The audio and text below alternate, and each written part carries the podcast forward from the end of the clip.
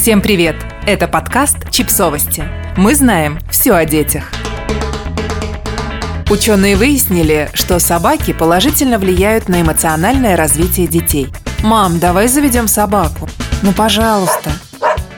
Если вы давно искали повод завести собаку и не находили достаточно аргументов «за», то эта статья вам поможет.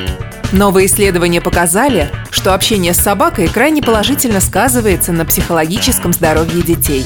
Несколько лет назад педиатр Евгений Комаровский советовал родителям заводить собаку. Собака, которая постоянно носит в дом грязь, обнимается с ребенком, облизывает его, создает на его иммунитет постоянную микробную нагрузку, писал он.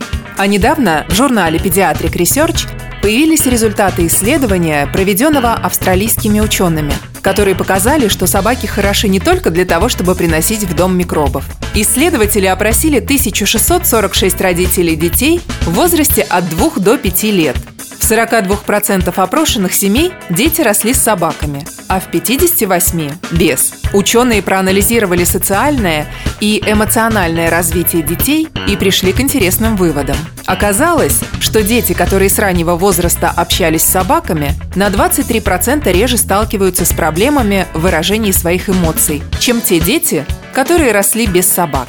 Также они на 30% меньше склонны к антисоциальному поведению, на 40% реже испытывают трудности в общении со сверстниками. И на 34% чаще проявляют осознанность в отношениях, например, делятся игрушками с другими. Этот показатель увеличивается до 74% в том случае, если дети играют со своими собаками три раза в неделю или чаще – мы предполагали, что наличие собаки положительно сказывается на состоянии детей, но мы были удивлены, когда обнаружили, что оно связано с таким количеством позитивных эмоций и поведенческих паттернов, говорит ведущий автор исследования Хейли Кристиан. Наше исследование показало, что совместное проживание с собакой положительно влияет на развитие и состояние ребенка, и мы предполагаем, что это может быть связано с привязанностью между детьми и собаками. Несмотря на полученные результаты, ученые отмечают, что их исследование носило характер наблюдения и не может использоваться как научное доказательство прямой связи между собаками и эмоциональным развитием детей. Чтобы ее подтвердить, требуется собрать намного больше информации. Мы не говорим, что вам срочно надо завести собаку, уточняет Кристиан.